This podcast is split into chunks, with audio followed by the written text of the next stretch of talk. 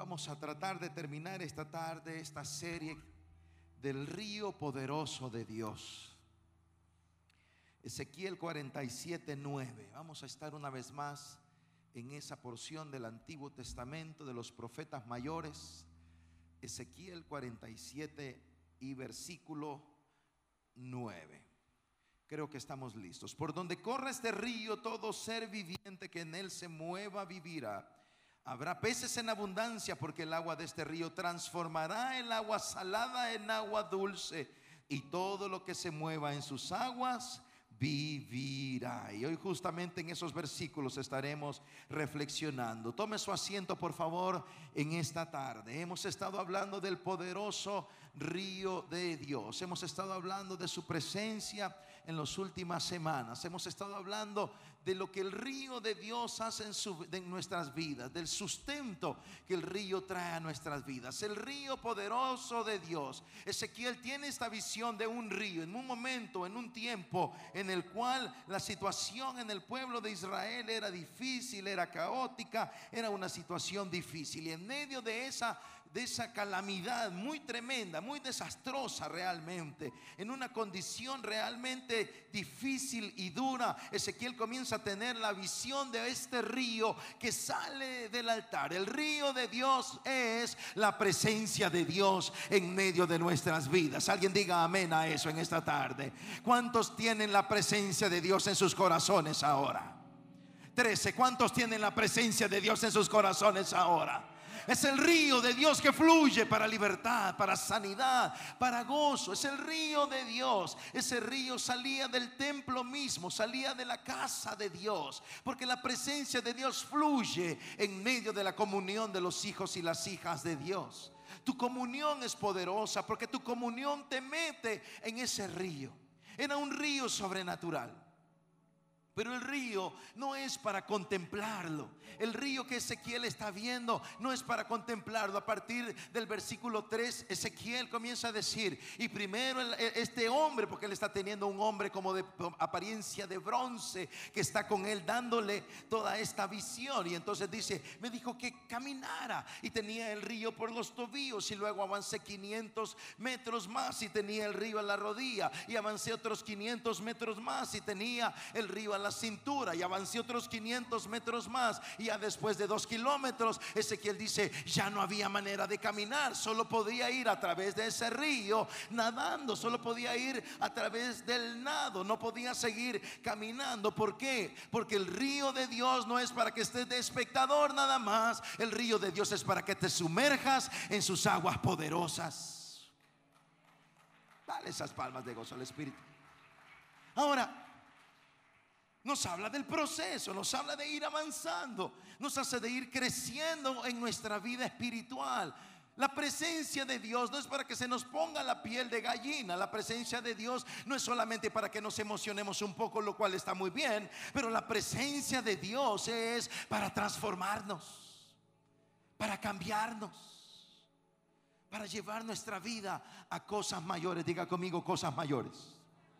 Diga conmigo, el río de Dios traerá tremendos resultados, tremendas respuestas a mi vida. ¿Cuántos están creyendo eso esta tarde?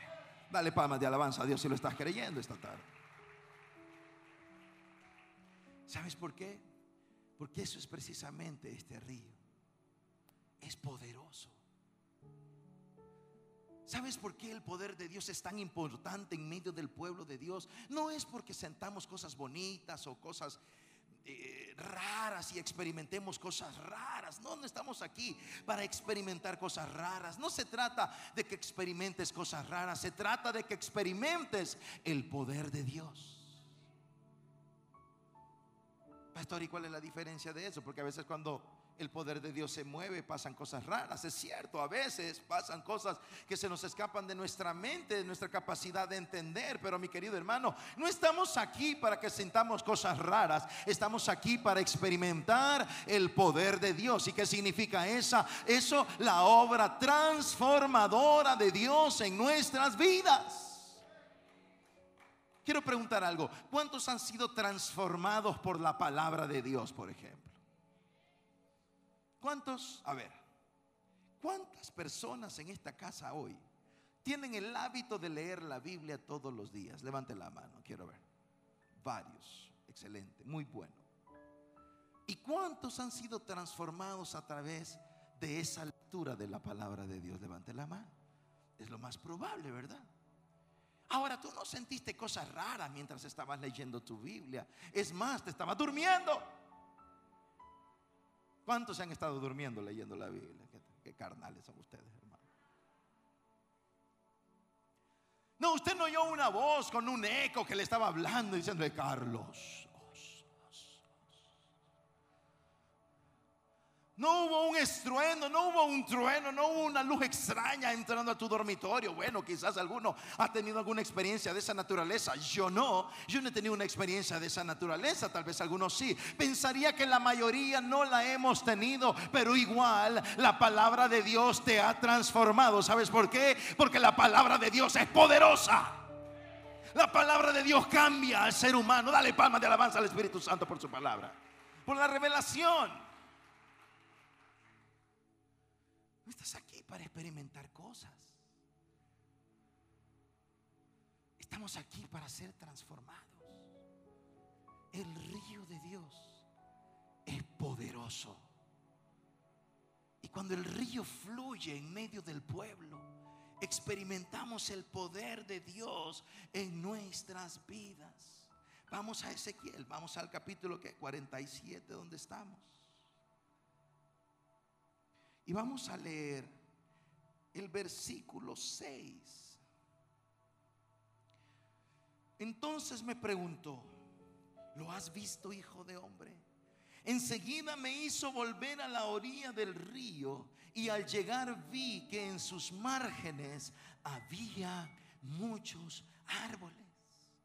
El río creció el río creció en profundidad y el río creció en potencia. La gloria de Dios debe crecer en tu vida. La gloria de Dios debe crecer en profundidad y debe crecer en potencia en nuestras vidas. Debemos dar espacio a su gloria. No somos del mundo, no pertenecemos al mundo. Por lo tanto, no peleamos con las armas del mundo. Nuestras armas son poderosas en Dios para la destrucción de fortalezas. Cuando el río comienza a fluir en nuestra nuestras vidas, las poderosas armas de Dios se activan en tu vida y comienzas a hacer la gran batalla de la fe. La gran batalla de la fe. Vamos rápidamente, 2 Corintios 10.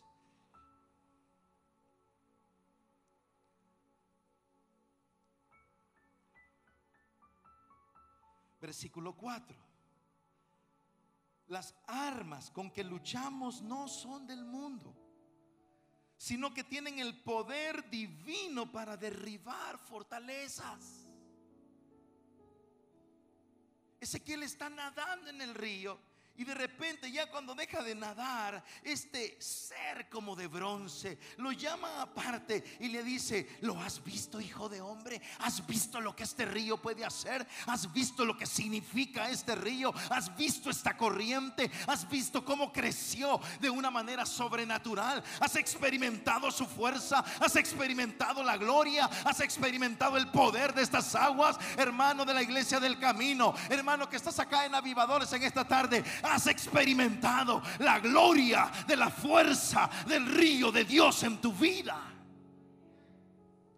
Has experimentado la corriente de su presencia, dándote esperanza en un momento de desilusión, dándote fortaleza en un momento de debilidad, dándote sanidad en un momento de enfermedad, dándote ánimo en un momento de desconsuelo, dándote compañía en un momento de soledad. Tengo que decirte algo en esta tarde, la fuerza poderosa del río de Dios te dará la victoria.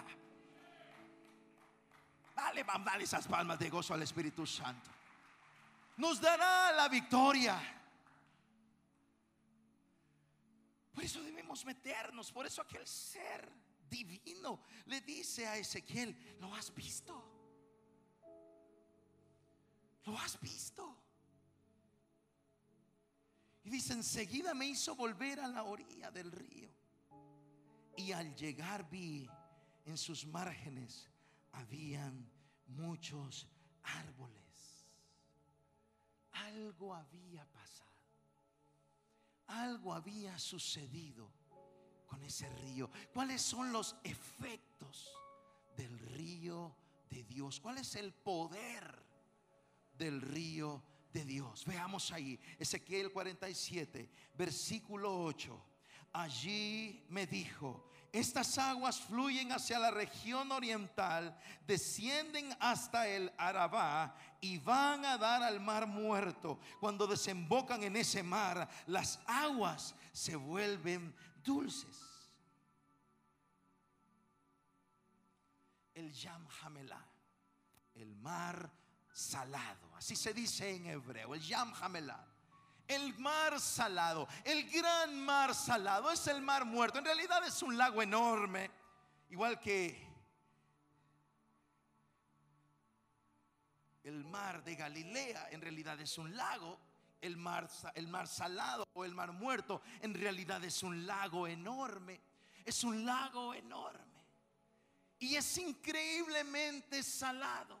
El porcentaje normal de sal en los océanos oscila entre 3.1 a 3.8 por, de por ciento de sal en, el, en cualquier océano, entre 3.1 a 3.8 por ciento de sal. El porcentaje de sal en el mar muerto es 28 por ciento, es nueve, meses, nueve veces más salado que cualquier otro océano en la tierra, aunque no es el más salado. Hay un par de, mares que son más salados todavía que el mar muerto, pero un 28%, nueve veces más salado que cualquier otro océano en la tierra. Está a 400 metros bajo el nivel del mar. Es el punto más bajo de la tierra. La densidad del agua a causa de la sal es tan grande que es imposible que te hundas. Por eso la gente va al mar muerto a flotar. No se va a hundir jamás. La gente tiene miedo de que no puedo nadar. No importa, es que no sé nadar. Tírese. Y acá no me hundo. Es cierto. Ya, si se muere ahogado en el mar muerto, brother, de plano que el juicio de Dios estará sobre tu vida, hermano.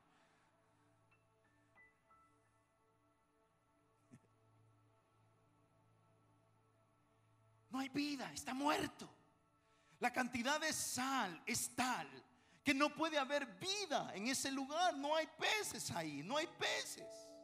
Hay minerales enriquecidos, por eso son los famosos, eh, las cremas del mar muerto, el lodo del mar muerto. Hay gente que llega ahí y empieza a untarse de lodo. Si algunos los ve untados de lodo, pero no están en el mar muerto, no sé qué pasa ahí, brother. Hay que bañarse, hermano.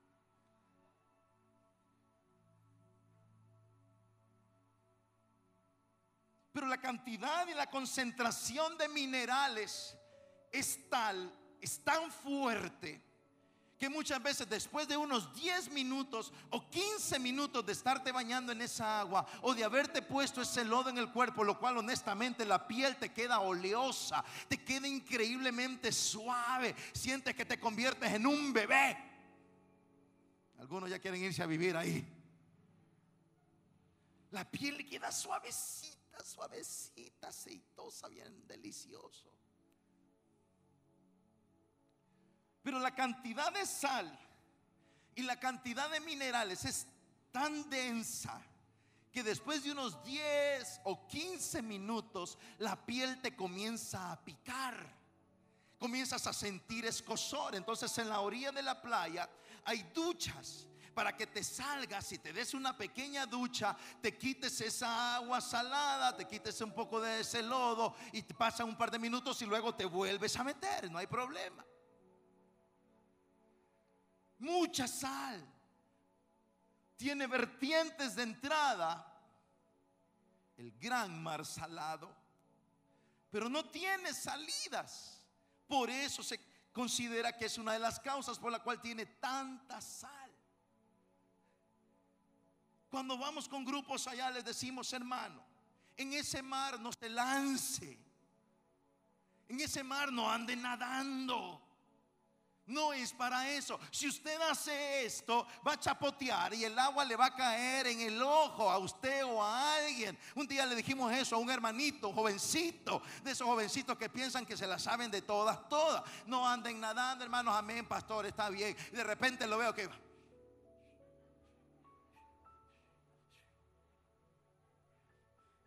A los 10 segundos, ay, no aguanto, no aguanto, no puedo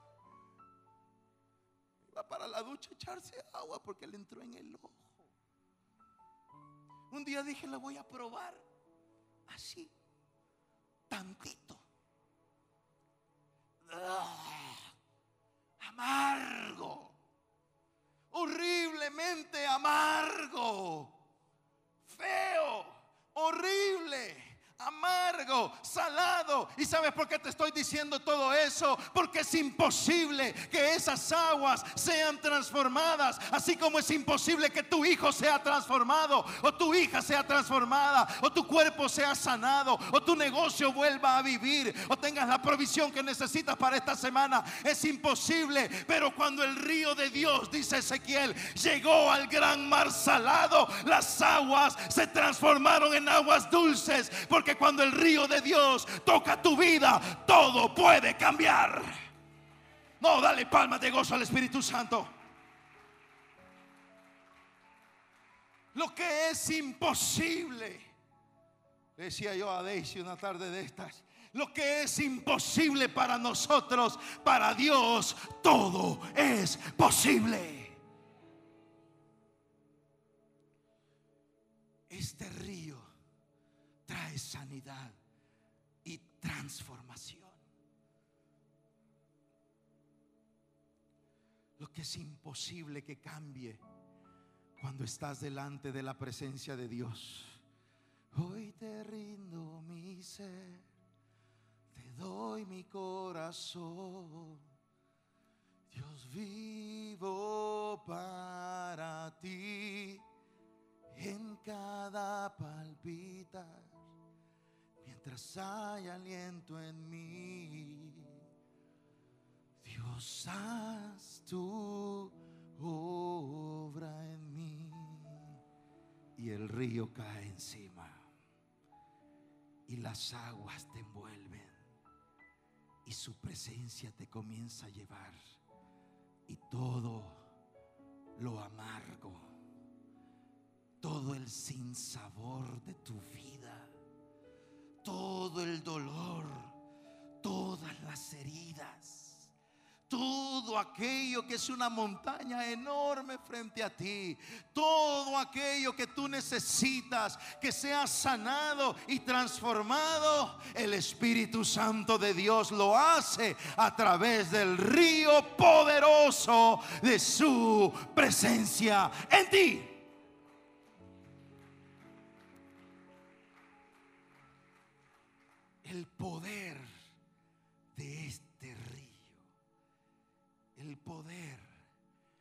Estas aguas. ¿Qué más? Dice Ezequiel, es vida para el alma. Veamos, versículo 9. Por donde corre este río, todo ser viviente que en él se mueva vivirá. Habrá peces en abundancia, porque el agua de este río transformará el agua salada en agua dulce, y todo lo que se mueva en sus aguas vivirá.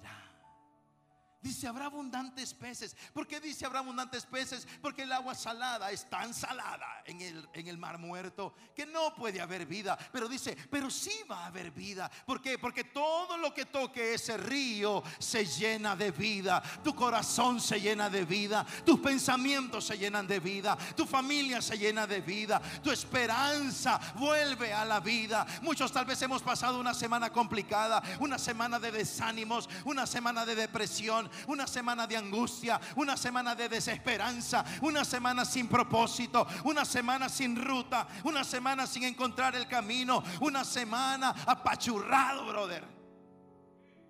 Una semana en la que no has podido levantar tus manos. Una semana donde no has podido ir a la palabra porque no has tenido la fuerza para ir a la palabra. Una semana en la que te has sentido cansado de esta vida. Te has sentido cansado de esta condición en la que te encuentras. En la que has perdido el propósito y la ruta. Te tengo buenas noticias. Cuando el río de Dios te impacta, vuelves a la vida.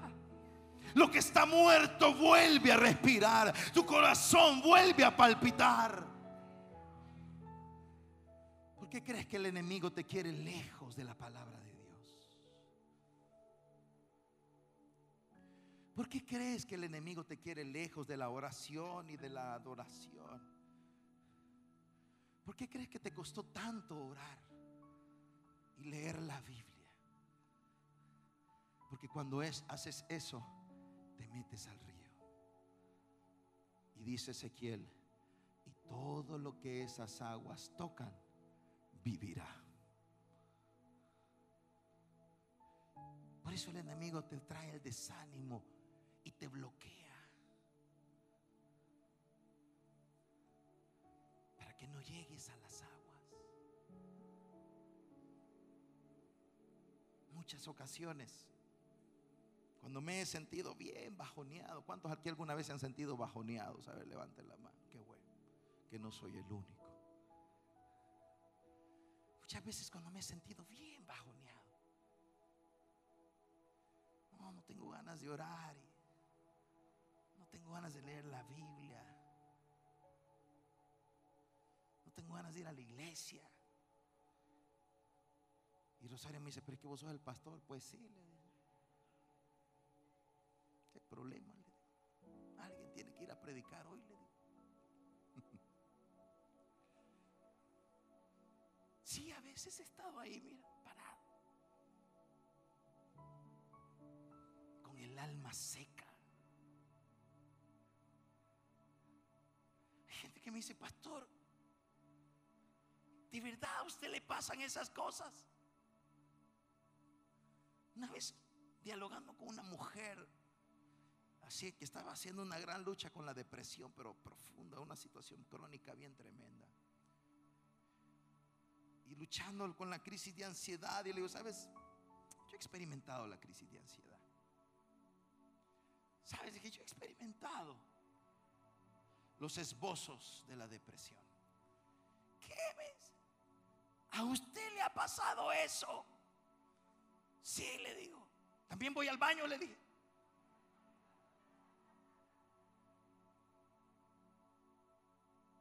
¿Sabes por qué?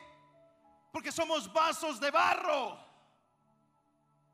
El apóstol Pablo dice, somos vasos de barro. Y ahora si Pablo está diciendo eso, el asunto es serio. Mi querido hermano, ¿sabes por qué? Porque la solución para ti, igual que la solución para mí, está en el río de su presencia. Lo que sí hago es llegar al río de su presencia. A veces llego arrastrado, sin ganas, abriéndome paso, abriéndome el camino en medio de densas oscuridades, en medio de densas tinieblas, escuchando la voz de la serpiente diciéndome no vas a llegar, te voy a destruir, te vas a morir, todo se terminó, no hay nada más que hacer, no hay nada más a donde recurrir. Y mientras voy avanzando, oyendo la voz de la serpiente, comienzo a tomar las promesas de la palabra. Yo sé que mi redentor vive, Él me levantará. No he visto justo desamparado, ni su simiente que mendigue pan. Tú eres una nueva criatura, Carlos. Tú no eres eres lo que eras, sigue avanzando, porque cuando llegues a las aguas tendrás vida.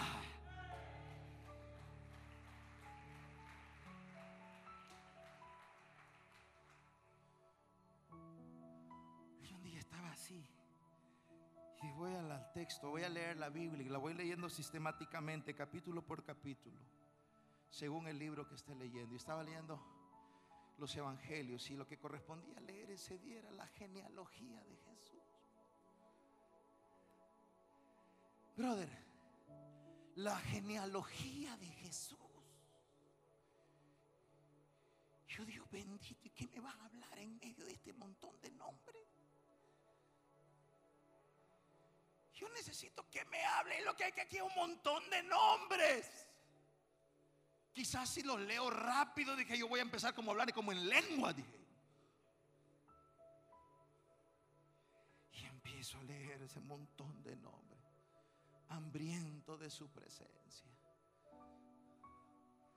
Y no sé quién engendró a no sé quién y tuvo hijo de no sé quién y engendró al otro que se llamaba no sé cuánto. Y al final, y ahí nació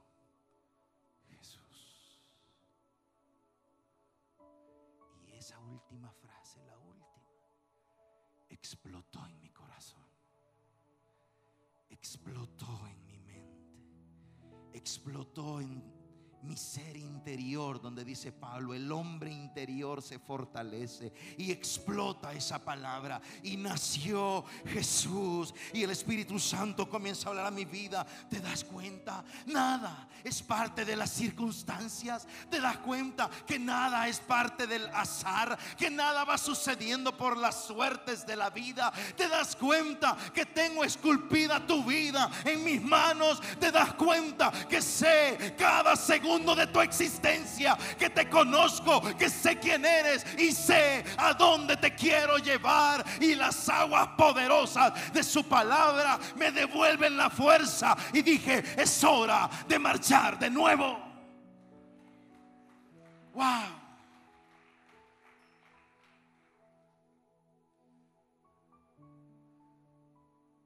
Por eso hay que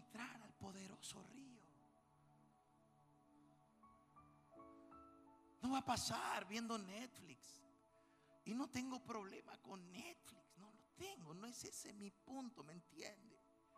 No es ese el punto. Si aquí algunos cuando digo Netflix se me quedan viendo, ¿qué será eso? Pues? Tanto que hablan de ese demonio. ¿Y qué comida servirán ahí? Igual, está seco.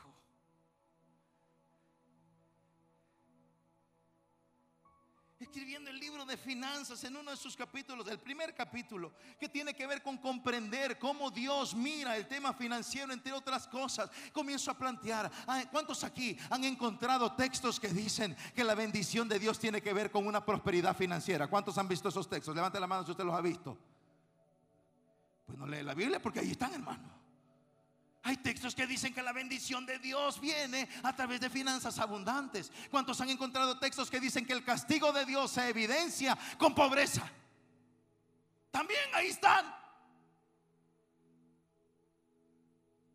Y otros textos hablan de que el favor de Dios se hace evidente porque tenía mucho. Abraham es uno de esos ejemplos. Y hay otros textos que dicen que la falta del favor de Dios se hace evidente en que no tiene nada.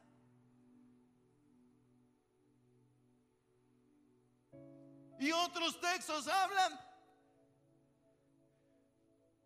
de que el que tiene mucho dinero será castigado. Y otro texto dice que el que es pobre es bendito. Y a ese punto usted dice, ¿y en qué quedamos? Pues?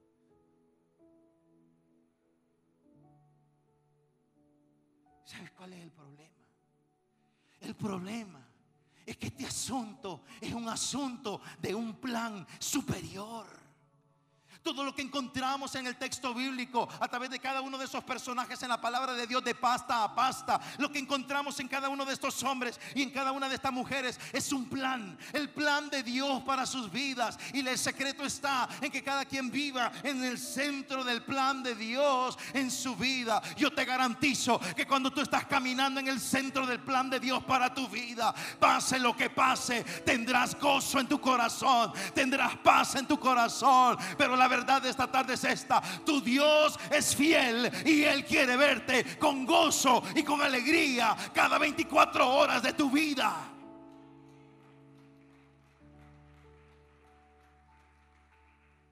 El primer canto del himnario, del himnario bíblico, se abre la pasta del himnario bíblico y se nos habla de una ruta, de dos rutas de hecho, la ruta del justo, la ruta del impío. termina con una gran palabra.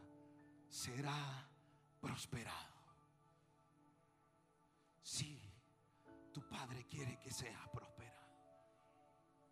Bienaventurado el varón que no anduvo en consejo de malos, ni se ha sentado en la silla de los escarnecedores, sino que en la ley de Jehová medita de día y de noche será como un árbol plantado junto a las corrientes de las aguas, cuyas hojas no caen y da su fruto a su tiempo y todo lo que hace prosperará. Pensé que usted se iba a emocionar más que eso, hermano. No así los malos. Sigue el salmista. va la otra ruta. La prosperidad no es un objetivo.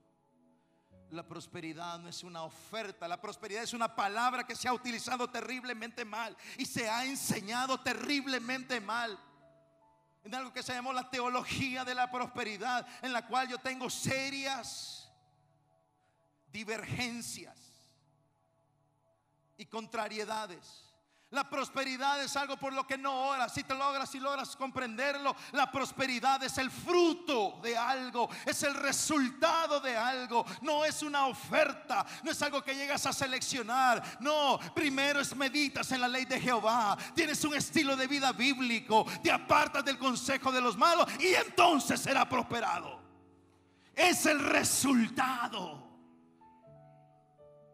¿Y por qué no prospera?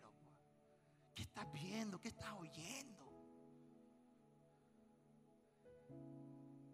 Lo que estoy tratando de decir es que el río de su presencia le da vida a todo lo que hay en nosotros. Y tu alma, tu espíritu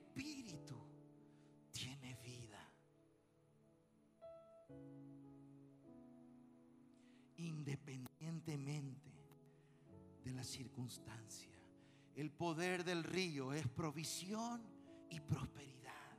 Versículos 10 y 11. Ezequiel 47. Junto al río se detendrán los pescadores, desde Engadi hasta Eneglajin, porque allí habrá lugar para sacar sus redes. Los peces allí serán tan variados y numerosos como en el mar Mediterráneo. Ahora cambia de mar, ya no está hablando del gran mar salado, ahora se va al gran Mediterráneo. Versículo 11, pero sus pantanos y marismas no tendrán agua dulce sino quedarán como salinas. Nos está hablando de abundancia. Nos está diciendo en esas aguas habrá provisión, habrá pesca, habrá fruto, habrá algo que ir a obtener. Y dice, y habrá una parte que no será endulzada. Muchos eruditos piensan que habla precisamente de una parte que quedará con el lodo propio del mar salado, porque en eso también hay riqueza de minerales, porque en eso también hay riqueza de salud. Lo que estoy tratando de decir es que cuando estás delante de la presencia de Dios hay esperanza, hay paz, hay provisión, hay gozo. Puedes confiar en un Dios que no te quiere ver acabado.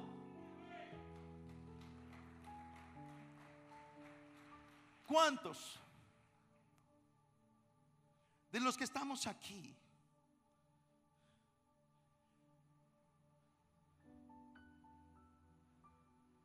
aman a alguien.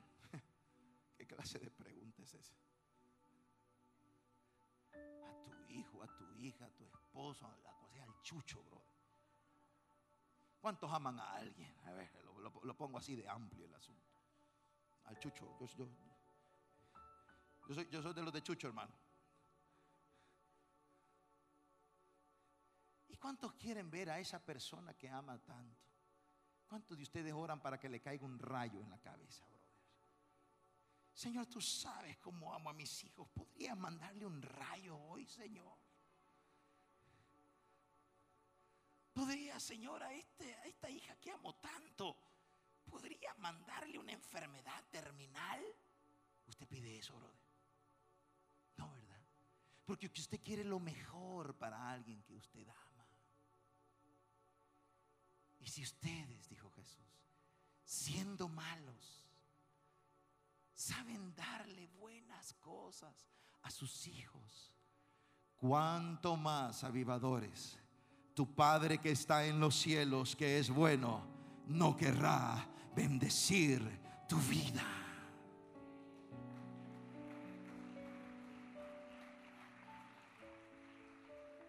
Cuando te sumerges en las aguas de su presencia, yo sé algo como lo dice la carta del apóstol Juan.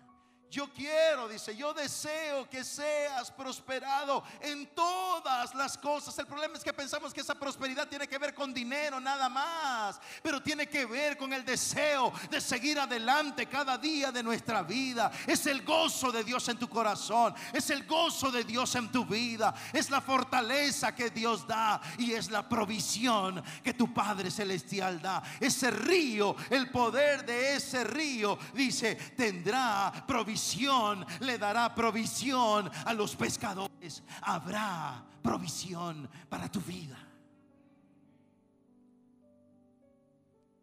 Es la fuerza de la presencia de Dios. Y una cosa más acerca del poder de este río. Plenitud y satisfacción permanente. Versículo 12 junto a las orillas del río crecerá toda clase de árboles frutales. Sus hojas no se marchitarán y siempre tendrán frutos. Cada mes darán frutos nuevos, porque el agua que los riega sale del templo. Sus frutos servirán de alimento y sus hojas serán medicinales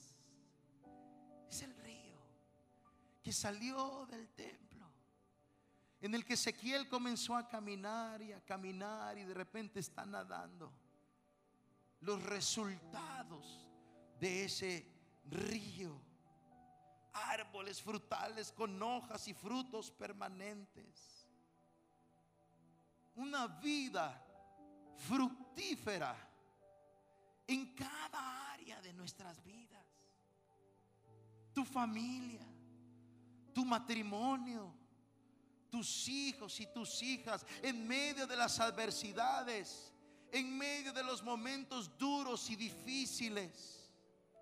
Plenitud, paz, satisfacción esperanza, fruto, gente a la que nos acercamos y lo que encontramos son deliciosos manjares, deliciosos frutos que nos, que nos alientan, que nos edifican, que nos dan esperanza. Hay gente con la que tú hablas y mientras tienes esa conversación, tu corazón comienza a arder, tu alma comienza a arder, te estás alimentando del fruto que fluye de ese corazón que está siendo bañado con el río de la presencia de Dios. Hay gente a la que te acercas y comienzas a hablar con esa gente y terminas angustiado, te sientes triste, te sientes agobiado, terminas enojado, te sientes raro, te sientes extraño. Y si yo me siento perturbado, mientras hablaba con, este, con esta persona, yo sentí hasta que me dolía la cabeza. Sentía hasta temor. Me sentía raro.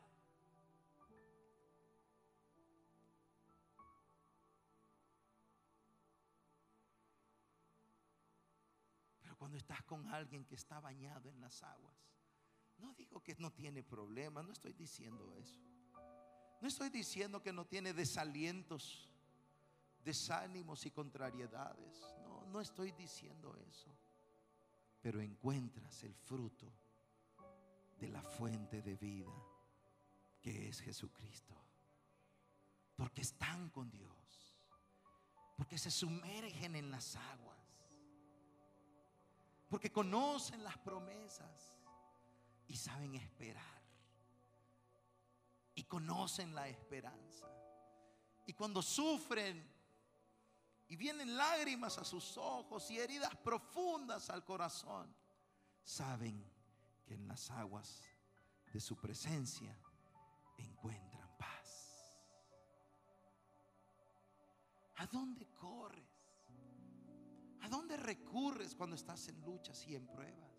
¿A dónde recurres cuando estás en dificultades? ¿De dónde te alimentas? ¿De qué agua bebes? Se va a buscar a la vecina.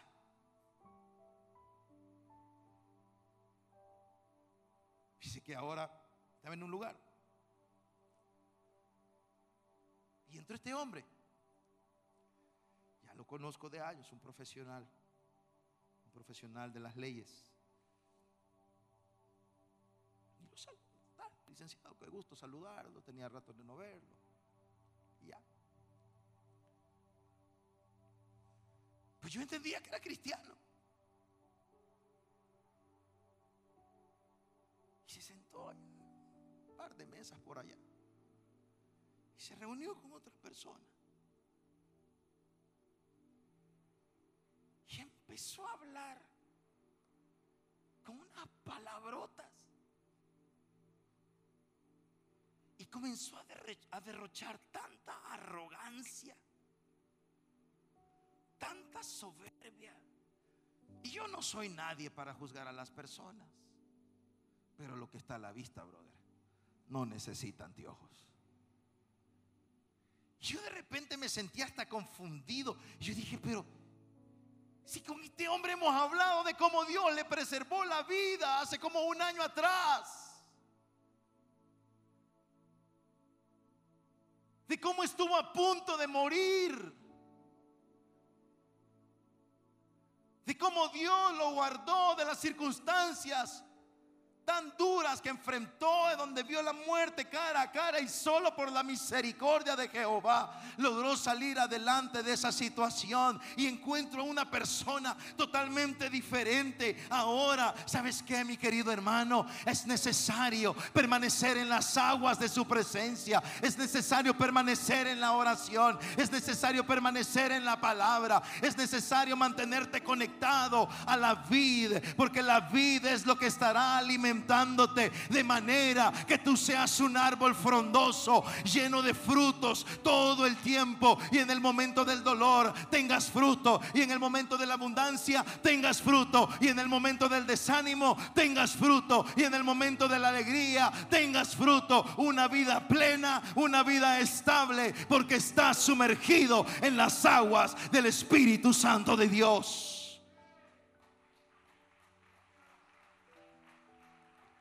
Hoy no hay fruto en tu vida porque has estado lejos del río.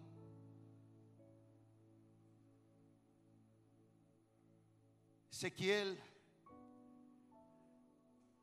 dio árboles frutales con hojas y fruto permanente gracias al río. Plenitud permanente.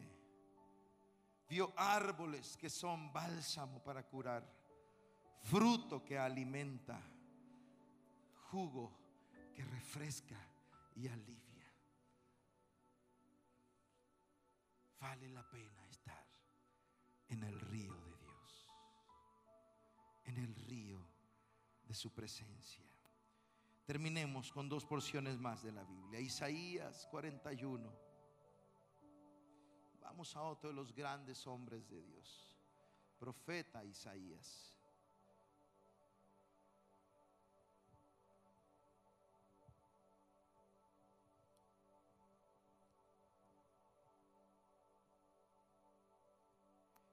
Botella la cerró el enemigo, hermano. Esta botella es una trampa de Satanás para que me muera ahogado. Isaías 41, versículo 17. Los pobres y los necesitados buscan agua, pero no la encuentran. La sed les ha resecado la lengua. Sí que me está hablando el Señor ahorita, hermano. Pero yo, el Señor, le responderé. Amén. A ver, que me responda Jehová. A ver.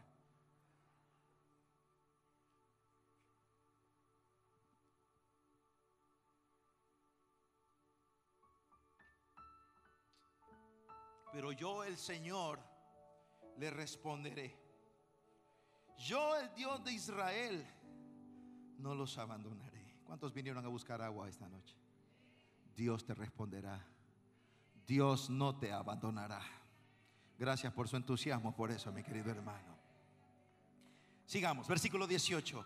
Haré brotar ríos en las áridas cumbres y manantiales entre los valles. Transformaré el desierto en estanques de agua y el sequedal en manantiales. Plantaré en el desierto cedros, acacias, mirtos y olivos. En áridas tierras plantaré cipreses junto con pinos y abetos para que la gente vea y sepa y considere y entienda que la mano del Señor ha hecho esto, que el Santo de Israel lo ha creado. Dios hará prosperar tu vida, dará tu vida la frondosidad de su presencia. Habrá productividad, habrá frescura habrá agua que va a regar los cultivos de tu vida y tendrás fruto para que el nombre de Jehová sea glorificado. Vamos, dale palmas de alabanza al Señor. Qué bueno. Yo lo haré, dice Dios, en medio del desierto. Si hoy estás viviendo tu desierto, sin resultados, sin frutos en varias áreas de tu vida. Dice el Señor, yo voy a traer mis aguas y haré producir tu tierra. Haré producir tu vida. Vamos al Nuevo Testamento. Juan, cuarto libro del el Nuevo Testamento. Mateo, Marcos, Lucas y Juan. Capítulo 7.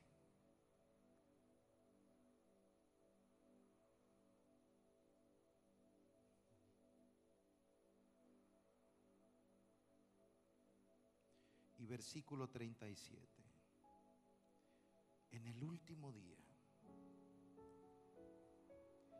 el más solemne de la fiesta, Jesús se puso de pie y exclamó, si alguno tiene sed, que venga a mí y beba. De aquel que cree en mí, como dice la escritura, brotarán ríos de agua viva. Con esto se refería al Espíritu que había de recibir más tarde los que creyeran en Él. Hasta ese momento el Espíritu no había sido dado, porque Jesús no había sido glorificado todavía. Era el último día de la gran fiesta. El último día, alrededor del sacrificio, pasaban los sacerdotes y sonaban trompetas, derramaban agua y gritaban era un simbolismo de la venida del Mesías, de su esperanza de la venida del Mesías. Y eso sucedía siete veces el último día, el último día de la gran fiesta. La segunda vez derramaron el agua y gritaron. Señal de gozo por la pronta venida del tercera vez, cuarta vez, quinta vez, sexta vez, séptima vez. Era el último día. Lanzaron el agua y gritaron por la esperanza de la venida del Mesías. Pero el Mesías estaba allí.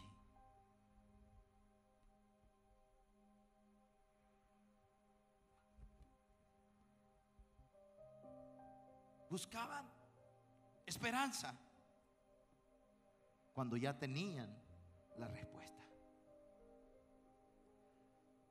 Clamaban la esperanza cuando la respuesta estaba frente a sus ojos.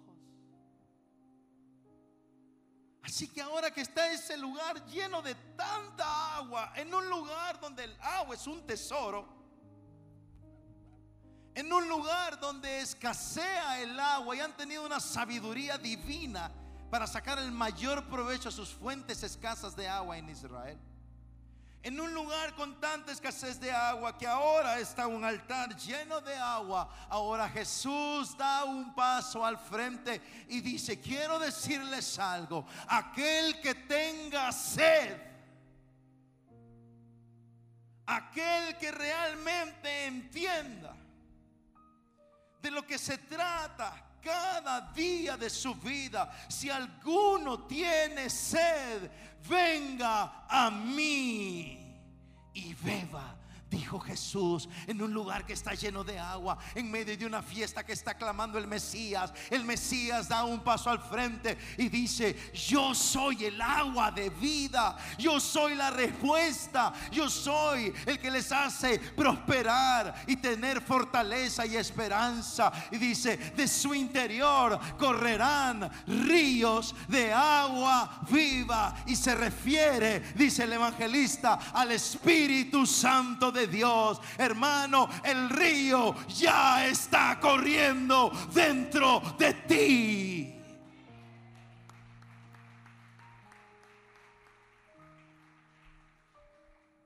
Si eres una hija de Dios o un hijo de Dios, el río ya está fluyendo. Y trae sanidad. Provisión y trae avivamiento. Cierra tus ojos hoy. Ve a la fuente. Tú que estás agotado esta noche. Tú que estás agotada esta noche. Ve que la fuente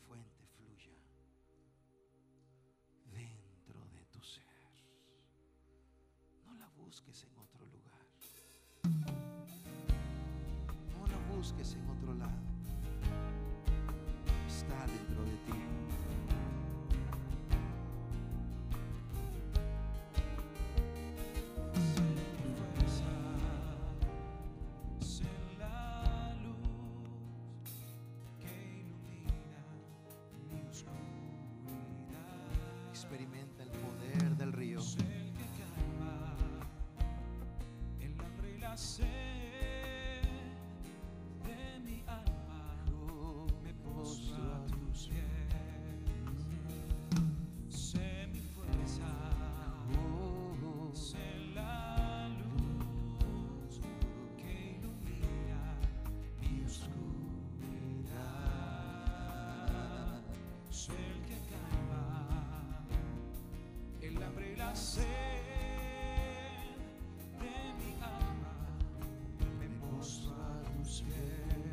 Dígale eso a él. Yo tengo sed de ti, Señor. No más se queda. Yo quiero ver tu majestad.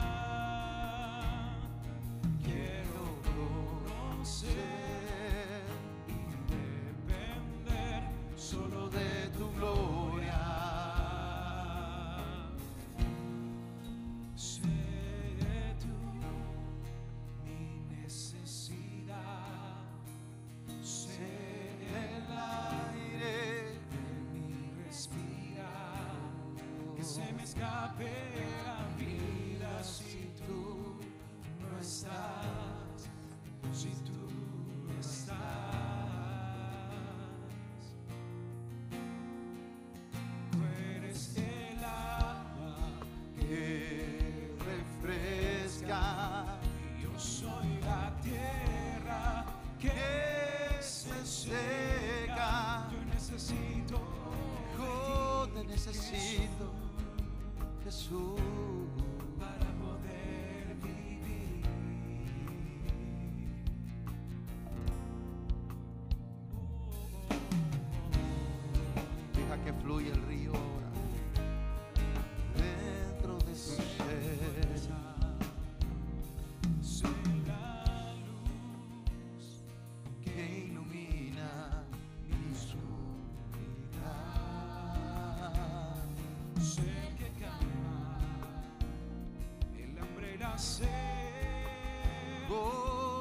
Vamos una vez más, al principio. Yo sé mi fuerza. Digan eso. Deja que las aguas se fortalezcan. Mi oscuridad es el que calma el hambre y la sed de mi alma. Me postro a tus pies. Dígale eso al Señor. Yo tengo sed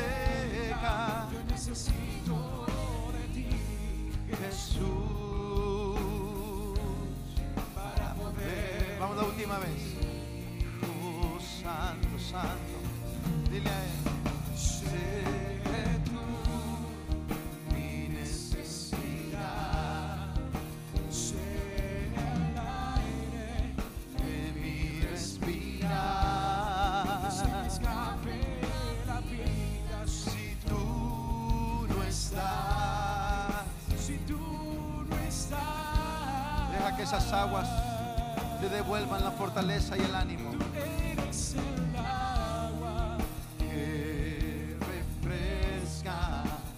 Yo soy la tierra que se seca. Yo necesito de ti, Jesús, para poder vivir. Padre, que de nuestro interior corran ríos de agua viva que traigan sanidad, transformación, plenitud a nuestras vidas, en cada una de las áreas de nuestra vida. Que traigan fortaleza, que traigan fuerza y entusiasmo, que traigan provisión y que veamos las grandes respuestas del cielo en nuestras vidas a través de la obra del Espíritu Santo en nosotros. Sea hecho en el nombre de Jesús. Amén, amén y amén. Dale esas palmas de alabanza al Espíritu Santo de Dios. Fuerte las palmas de alabanza al Señor. Amén.